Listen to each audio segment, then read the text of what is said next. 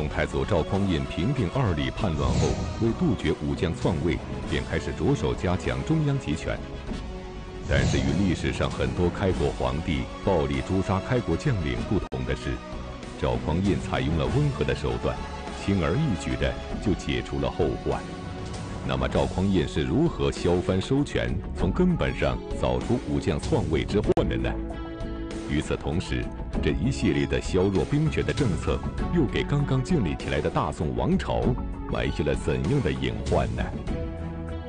历史高级教师袁腾飞为您带来大型历史系列节目《腾飞五千年宋朝》，请继续收看第三集《杯酒释兵权》。上一讲啊，咱们讲这个太祖赵匡胤夺取了政权之后，平定了这个二李的叛乱之后，太祖皇帝就更是这个就是处心积虑的啊，要使这种事儿不要再发生。所以，建隆元年末，公元九百六十年末的一天，太祖赵匡胤呢就召见了这个他的私人军师赵普。他是这个赵匡胤的头号大谋士啊，而且辅佐太祖、太宗两朝，这个人是相当于这个起到这个姜子牙、诸葛亮的那种作用。太祖赵匡胤就问这个赵普。我想呢，从此息天下之兵，建国家长久之计，有什么好的办法吗？对于这个皇上问的这些问题，赵普也早有考虑。他说：“这个问题的症结在哪儿？不是因为别的，就是因为方阵太重，藩镇这个手里兵权太重，君弱臣强。现在如果要是想安定天下，那就得从这些藩镇大将入手。”削夺他们的军权，收编他手下的精兵，然后呢，这个呃收就是把他的这个财权也收回来。赵匡胤一听之后连连点头啊，连连点头。赵普话还没说完，这个宋宋太祖啊，赵匡胤就讲说：“轻勿复言，无以御矣。你你不用再说了，我都懂了。”所以这个太祖皇帝就决定按照君臣记忆好的这些事儿。从权、钱、兵三个方面入手，削夺地方藩镇的权力和朝中大将的权力。自唐朝末年以来，地方藩镇割据势力不断壮大，并纷纷立国称帝，因此便出现了五代十国的混乱局面。赵匡胤建立宋朝后，为了避免重蹈唐朝灭亡之覆辙。便开始着手从武将手中收回兵权。那么，赵匡胤是怎么做的？而这次削藩收权，又为大宋王朝建立了一条怎样基本国策呢？呃，其实啊，这个太祖皇帝啊，鉴于当时他已经控制了这个局势，已经陆陆续续着手采取了一些措施。比如说，殿前都点检慕容延昭被罢为山南东道节度使；侍卫亲军都指挥使韩令坤罢为承德节度使，让自己的亲朋故友石守信执掌禁军。北宋的这个朝廷的正规军称为禁军。他认为这个像石守信啊什么这些人啊都是自己的故交，肯定呢不会发生推翻自己的这种。军事政变，但是这个谋士赵普不以为然，那数次向他进言说：“这个呃，微臣不担心啊，这些人会背叛陛下，但是呢，如果他们的部下贪图富贵，万一有作孽之人拥戴他们，到时候可就不由他们选择了。”赵普说这个话是什么意思呢？实际上就在提醒宋太祖：“您是过来人。”是吧？您不就是因为部下拥戴您，是吧？陈桥兵变，黄袍加身，您夺了人后周的江山吗？所以，万一有人向你学习，也这么做，你怎么办？是吧？那那那，所以这个就是你得防微杜渐，防患于未然。哎，赵匡胤一听，有道理啊，有道理，是吧？决定呢，就是呃，这个解除禁军将领的这个兵权。所以，在这个这个。呃，公元九百六十一年啊，这个呃七月那一天，那个晚朝结束的时候，赵匡胤呢就把石守信啊、高怀德呀、王审琦呀这些个禁军将领留下来喝酒。君臣们原来也都是哥们弟兄嘛，所以在一块儿，大家伙聚一聚。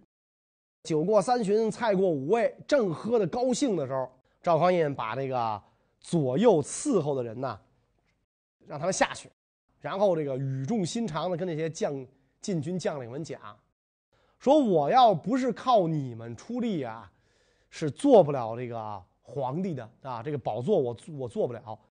说为此呢，我从内心。特别感激你们的这个功德，但是这个我做这个皇帝啊，也很难，还不如以前做节度使快乐，所以我整晚上整晚上我睡不着觉，不敢安卧。石守信等人非常吃惊啊，皇帝您都做了，您还睡不着觉？您您还想做什么？做太上老君呢，是吧？于是赶紧问原因，皇帝就等着他们问呢，马上就借着这个。石守信这些人的这话头就说了，说这不是明摆着的事儿吗？啊，一拍自己这宝座，说这个位置谁不想要啊？石守信等人一听吓了一跳，知道这话里有话，赶紧这个叩头说：“陛下何出此言？现在天命已定，谁还敢有异心？对吧？谁还敢那那那琢磨您屁股底下那把椅子呀？对吧？所以天命已定，大家不会有异心了。”宋太子说：“事情不是这个样子的，你们虽然没有异心，但是你们的部下呢？你们的部下，你们能敢保证他们没有异心吗？当初你们贪图富贵，想做开国元勋，把黄袍披在我身上，让我做皇帝啊！你听那个太祖这话多不讲理！你们贪图富贵，然后让我做皇帝，那我贪图富贵，我自个儿做皇帝不得了吗？不，你们贪图富贵，你们让我做皇帝，是吧？说如果现在。”你的部下们也想要富贵，把黄袍披在你身上，你怎么办？即使你不想当皇帝，到时候你可也就身不由己了。这一番话软中带硬，这帮将领一听就吓坏了，稀里哗啦的就跪了一地，知道这个皇上现在不信任我们了，塌天大祸。莫过开罪于君嘛，皇上要不信任我们，那弄不好我们就会有杀身之祸呀，啊！所以这帮人非常惊恐啊，很多人就痛哭流涕，恳求这个皇帝啊，给我们指一条明路。那那您说我们哥几个怎么办？那我们都听您的。皇上长叹一声：“唉，人生啊很短暂，就像那个白驹过隙，转眼就是百年。”咱们这个刀头舔血这种日子也过腻了，不如啊，你们攒点钱，到地方上呢多置良田美宅，为子孙立些不动产，同时呢多买些歌儿舞女，日夜饮酒相欢，以终天年。朕再同你们结为姻亲，君臣之间两无猜疑，上下相安，这不是很好吗？皇帝这番话一说完。石守信这帮人是长出了一口气，哎呀啊！原来不是要我们的命，我我们老大到底还是这个宅心仁厚，不是飞鸟尽，良弓藏，狡兔死，走狗烹，还能有房有钱有地，颐养天年。咱当年打仗图什么呀？咱们那个那个马背上过了这半生图什么？不就图这个吗？于是赶紧叩头谢恩，说陛下能这样为我们着想啊，真是给我们一条生路。第二天，凡是跟太祖皇帝一块喝过酒的人，都纷纷声称自个儿病了，啊，要求解除兵权，不能带兵了，要求解除兵权。太祖皇帝一听，心里这高兴，是吧？瞧我这臣子多听话，于是就下了一道旨意，把这些个将领们的兵权全都这个罢掉，重文抑武。这个政策呢，就被赵匡胤啊。正式提出来，并且为后世的宋代皇帝所奉行，影响贯穿了整个宋代，基本上这这就成了宋朝的一项基本国策。虽然宋太祖赵匡胤通过杯酒释兵权成功收回了兵权，但是朝中武将只要带兵，就又会重新握有兵权。那么赵匡胤在削藩收权之后，紧接着又采取了怎样的策略，进一步巩固中央集权，从根本上罢除武将兵权，扫除武将篡权之患的呢？宋太祖又靠着这个杯酒释兵权这件事儿，把这个大将们的这个兵权啊给夺了。夺了之后，这个宋太祖又觉得这样做还远远不够。一个国家、一个朝廷啊，总是需要文臣武将。文臣可以治国，武将可以守土，是吧？武将是要带兵的。不论什么职位的武将，大大小小都是握有兵权的，多多少少都有兵跟着。皇上派哪个将军出去打仗，哪个将军要带着自己的兵出征。皇上派一个师去，那师长带着自己的一个师走了。皇上派一个军去，军长带着这个兵走了。赵匡胤一想，这不行，我好不容易收回来的兵权不能再交出去，一旦武将。掌握了兵权，再跟这个士兵们处好了关系，万一哪一天他想起兵造反，这不是易如反掌吗？所以这个皇帝就决定，统兵的人不能调兵，调兵的人呐不能统兵，兵权要牢牢的被皇帝掌握在这个手中。咱们这个讲啊，在中央设立枢密院，枢密院的长官由文官来担任，枢密院可以调动军队，但是呢不直接领兵。然后打起仗来的时候，皇帝从这个中央派遣这个呃将领去带兵打仗，然后从地方上临时调兵。今天皇上派一个将领。带第一师去，明天还是这个将领就带第二师了，呃，后天呢可能还是第一师换一个将领带，这样的结果，兵不识将，将不识兵，两方互相不认识，那就更甭说关系好不好了。将帅手里没有兵权，就谈不上这个起兵造反了。皇帝要出兵打仗，不能什么事都皇帝御驾亲征。而且有的仗可能一打三年五载，地方去的还挺多，皇上不能一天到晚没事干，都带着兵跑吧，既耽误国事又浪费钱财。所以这个赵匡胤想的就是什么呢？你这个将领出兵打仗之前，我给你做好了这个作战计划，画好行军布阵图啊，行军布阵的阵图，然后交给出征的将军。你必须按照我制定的计划去打仗，不能随随便便更改作战计划。这样还不保险，所以再派一个文臣做监军。监军，监军，顾名思义就是监督军队，其实是监视领兵将领的一举一动，就相当于政委，那部队的政委。你要是不按照皇帝给的作战计划打仗，我就报告给皇帝。你就等着被皇帝治罪吧。所以枢密院来调动军队，兵不识将，将不识兵。然后呢，呃，文官治军，一招一招啊，把武将就给限制死了。对于太祖皇帝来讲，贬损武将是他的基本方针。你如果贬损了武将，相形之下，文人的身份呢就要大涨。太祖皇帝跟赵普曾经说过这样的话：“说我让一百个文官到地方上，比如做节度使，或者说这个这个做这个这个地方官，他们这一百个人就是都贪污，也比不上一个武将造反对国家的危害大。所以，从北宋开始，地方上的武将也什么实权都没有了，节度使也什么实权都没有了。”为了彻底杜绝将士联合造反，太祖皇帝甚至不惜大费周章，设法防备。那么，赵匡胤还会进一步采取哪些措施呢？皇上更觉得是什么呢？对于这个这个呃，就领兵的这个将领，实行更数之法，就是地方的这个将领啊，跟。这个士兵要经常轮替。你比如说这个这个，呃，二十七军啊驻石家庄，三十八军驻保定，这个五十四军驻济南，比如说三个军这样这么驻。然后呢，这更数法怎么搞呢？五十四军调到这个保定去啊，三十八军调到石家庄去，二十七军调到济南去。那你说这个调动是调这个军部好调呢，还是调部队好调呢？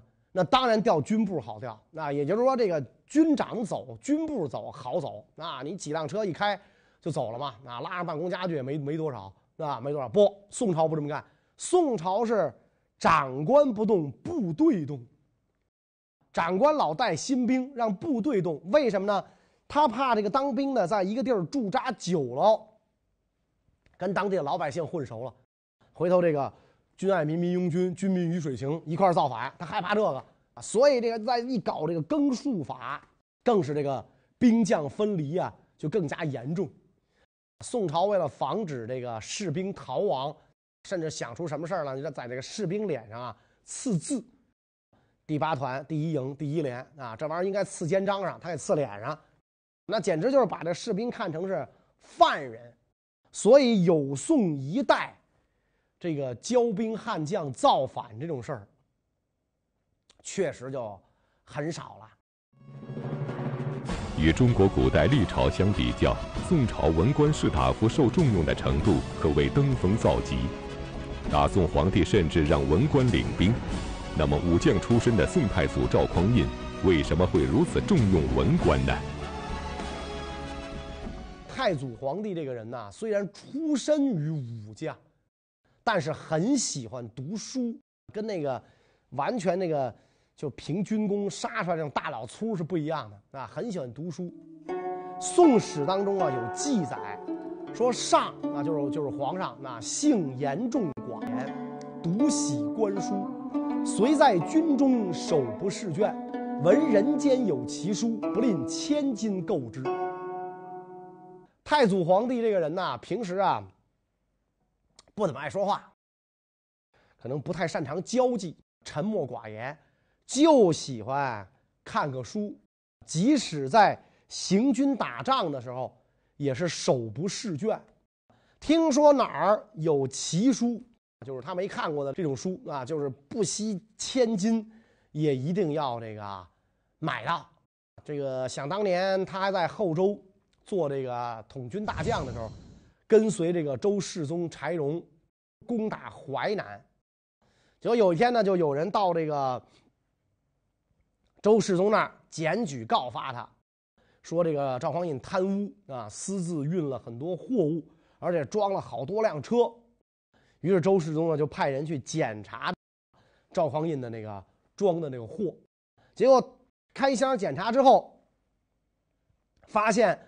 装的都是书，周世宗就觉得很奇怪啊！然后你出门打仗带这么多书干什么呀？然后赵匡胤就回答说：“这个微臣虽然是个武将，但是我担心呢，遇到这个难题啊不能解决，所以呢应该多读一点书，学习知识，增长自己的这个见闻呐和智慧啊。可见这个在太祖皇帝心中，书是智慧的源泉。”多读书呢，可以明志。到了这个建隆四年，也就是公元九百六十三年，赵匡胤呢决定这一年要改年号。咱们中国呢，在这个呃自从汉武帝开始有年号之后啊，除了明清两代，呃一这个明清之前的朝代啊，一般一个帝王啊好几个年号是吧，好几个年号。所以这个宋太祖这个建隆年号用了四年。就想改了，改年号是宰相的这个责任嘛，是吧？是是是，就要靠这个宰相来给出主意啊。所以这个赵匡胤呢，就跟当时的宰相赵普说：“你呀，给我想一年号啊，这个年号要全新的，前代没有用过的。”赵普我们讲足智多谋，赵匡胤呢首席大谋士，但是呢不学有术，他就是这个文化底子比较薄，平时不怎么读书。啊，平时不怎么读书。赵匡胤没当皇帝的时候呢，赵普呢觉得赵匡胤这个人以后肯定有一番作为，就投靠了他，给他出谋划策，是吧？然后这比如说陈桥兵变、杯酒释兵权，这都是赵普出的主意。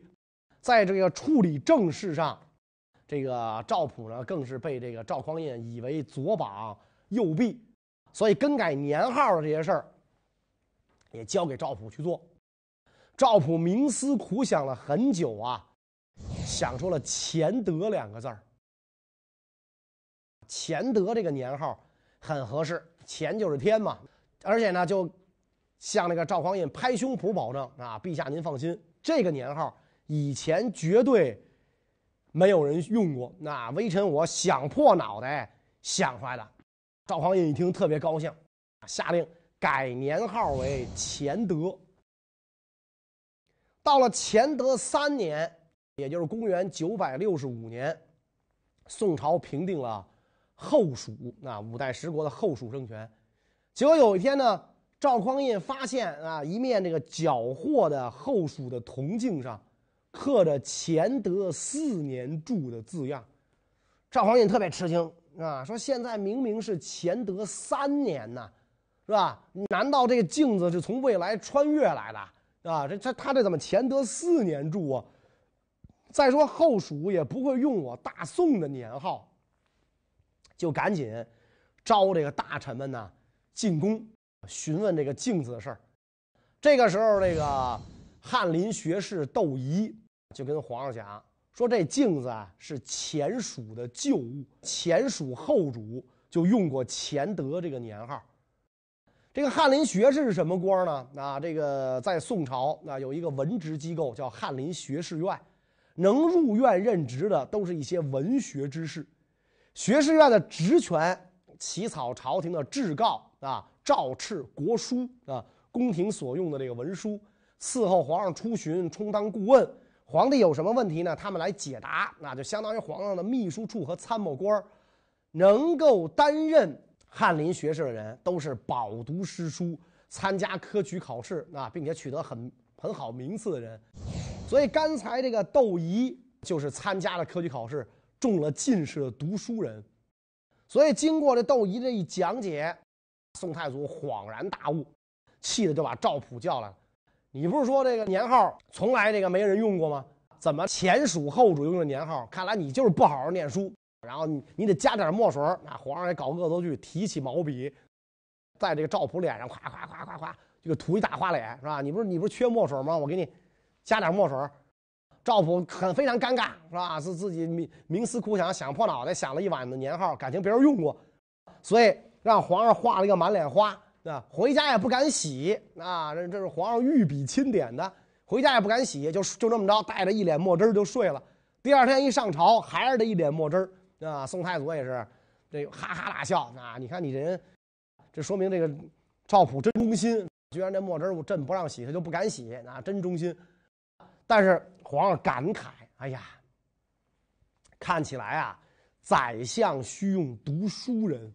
看来这个没文化的人呢，他不行，不能这个做宰相，所以必须得让这些个文臣们出任宰相，得重视文臣的作用。所以这个杯酒释兵权之后，重文抑武这件事儿，在太祖皇帝心目当中。”是挥之不去的一件事儿。崇文抑武，在杯酒释兵权之后，就成为了大宋王朝的基本国策。相较于抑制武将来说，文臣在宋朝的地位可谓是天壤之别。那么，宋代的文臣都享有怎样的待遇？而崇文抑武的政策又将给日后宋王朝的灭亡埋下哪些隐患呢？跟这个抑制骄兵悍将相呼应的是，太祖皇帝把文人摆到了国家统治这个金字塔的顶尖儿。宋朝对于文人的尊崇是历代不曾有过的。宋朝把这个与士大夫治天下的治国理念，转化为呢文官政治啊。文官政治的基础就是开科取士，不问家世啊，取士不问家世。满朝诸子贵，尽是读书人，大批的这个文人得以通过科举考试进入政坛。而且宋太祖皇帝还下这个特旨，举人参加过十五场科举未及第者，一律赐进士出身。这样就相当多的读书人啊进入到了这个文官这个阶层。皇帝对于这个文官的这个重视啊，也是超乎想象的。哪怕你是一个小小的县令，你上任之前，皇帝要和你面谈，这不仅是对官员的这个考察，更意味着荣宠。文官不仅地位很高。生活待遇之好啊，也是现代人不敢想象的。除了工资薪水，还有职田、差旅费，还有茶酒钱，甚至这个厨房和仆人的衣食各项杂费。退休之后也会给一个名义领取俸禄。所以宋朝的文官那真是铁饭碗，吃定了这个朝廷，官儿多，待遇丰厚，责任这个。很小，只要不出错，一路绿灯往上升。所以宋朝是文官的文人的这个理想时代啊。有一句俗话叫“伴君如伴虎”。宋朝以前的朝代，皇帝身边的人来讲，不管你是谁，一旦皇上心情不好，你触怒了皇上，或者自己做错了什么事儿，随时都会有性命之忧。可是宋代不杀文人，太祖皇帝诏令不杀文官。这是太祖皇帝留下的祖宗家法，每一位新君继位之前，都要看宋太祖留下的誓碑啊。这个碑一共有三条，后代柴氏子孙，对于这个被篡了权的柴氏子孙，要后代不杀士大夫及尚书言事者，只要是文人就不能杀，特别是尚书言事，不管他的奏章多激烈啊，骂皇帝都不能杀。最高的刑罚就是流放，不增田赋，不要增加百姓的赋税负担。所以说，宋朝啊是文官的理想时代。当然了，这个太祖皇帝搞这个崇文抑武，在不动刀兵的情况下，把这个节度使藩镇的这个权力全都收了回来，加强了中央政府的权威。那从此以后，地方反叛中央这种事儿。再也没有出现，但是呢，雄才大略的太祖皇帝忽视了来自北方游牧民族的军事威胁和冲击，所以这个崇文抑武也导致了后来宋朝积弱积贫啊，这是重要的原因之一，使得这宋王朝啊对外战争这个老是这个退让求和，这也是一个重要原因。但不管怎么讲。三百二十年长治久安，跟这个政策有密切的关系。文官的地位是上去了，那是不是说文官就可以想怎么干怎么干，大权都集中到文官手里呢？也不是了，太祖皇帝还要想办法分化文官的权力。怎么分化的呢？关于这个问题呢，我们下一讲再讲。谢谢大家。